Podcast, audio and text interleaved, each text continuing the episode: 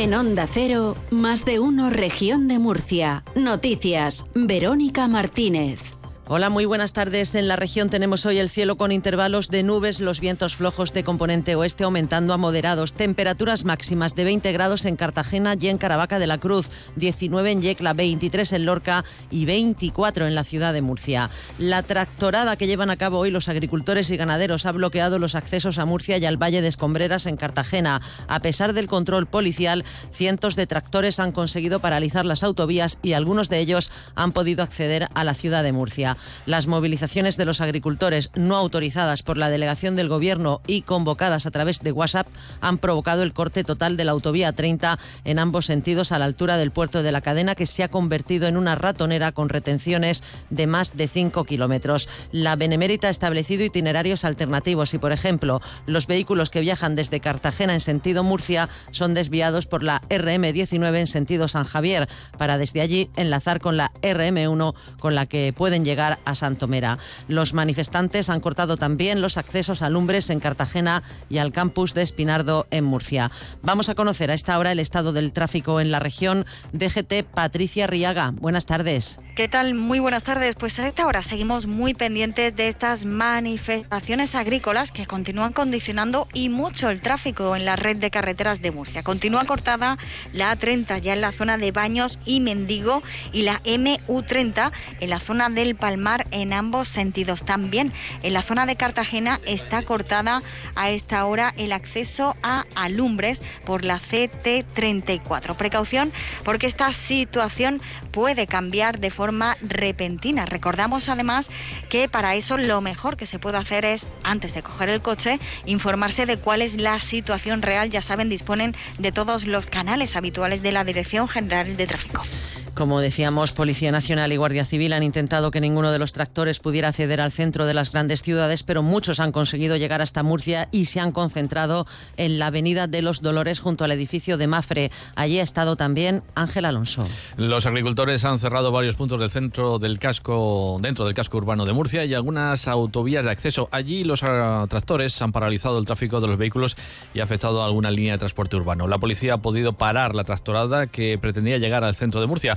Por su parte, el gobierno local ha convocado una reunión urgente de un comité de crisis para evaluar la situación y buscar soluciones. La vicealcaldesa de Murcia, Rebeca Pérez, ha relatado en Onda Cero los cortes que han provocado las protestas de los agricultores en las calles y zonas próximas a la capital.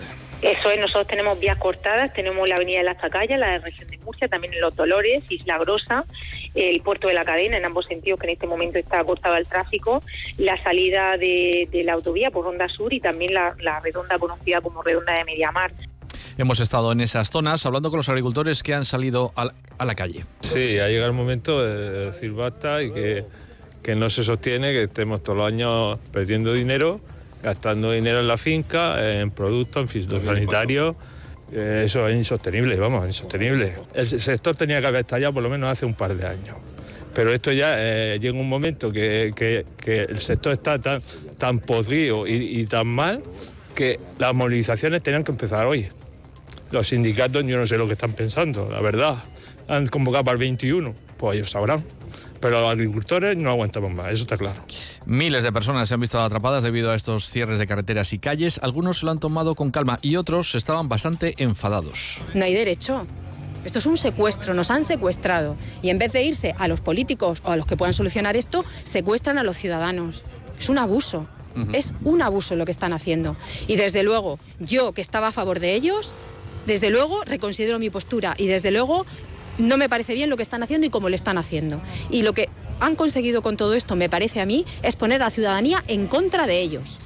Más de 100 tractores han cortado desde primera hora de la mañana los accesos a escombreras en Cartagena, provocando colas kilométricas de camiones cisterna a la entrada y salida del Valle Industrial. Cartagena, Paco Rivas. Los agricultores bloqueaban con sus vehículos las dos rotondas principales de entrada a la altura de CLH y Repsol, lo que ha provocado la paralización de más de un centenar de camiones, bajo el férreo control de decenas de agentes de la Guardia Civil, pero sin que se haya llegado a producir ningún tipo de altercado. Los manifestantes dicen que ya no pueden aguantar la asfixia a la que están sometidos con la Agenda 2030, la competencia sin control consentida por Europa de terceros países, así como los cada vez más crecientes costes de producción, a lo que se suma en nuestra región la estricta ley del Mar Menor. Así, el campo de Cartagena se ha visto obligado a reducir prácticamente a la mitad su producción y cada explotación que se queda sin recolectar puede suponer pérdidas diarias para el agricultor de hasta 50.000 euros. ¿Qué supone para el campo? Pues tenemos todas las explotaciones paradas. Yo tengo lechuga sin coger, brócoli y las voy a tirar día que pase a lo mejor cuesta 30, 40, 50 mil euros. El campo de Cartagena en estos momentos estamos yendo a 50% de rendimiento. Hemos tenido que bajar con la ley de mar menor sobre todo, que es una estafa de ley, porque realmente no está solucionando nada. Pero ya llega un momento en que hay que parar, hay que, hay que decir basta.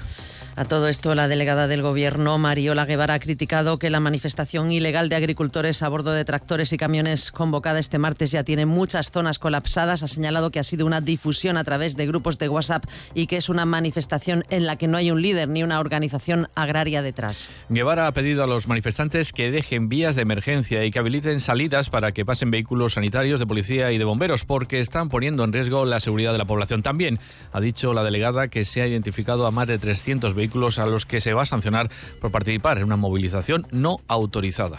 Todo lo que suceda es totalmente responsabilidad de esos tractores, de esas personas que están colapsando todas las vías y los centros de ciudades y los accesos a lugares necesarios como puede ser hospitales. ¿no?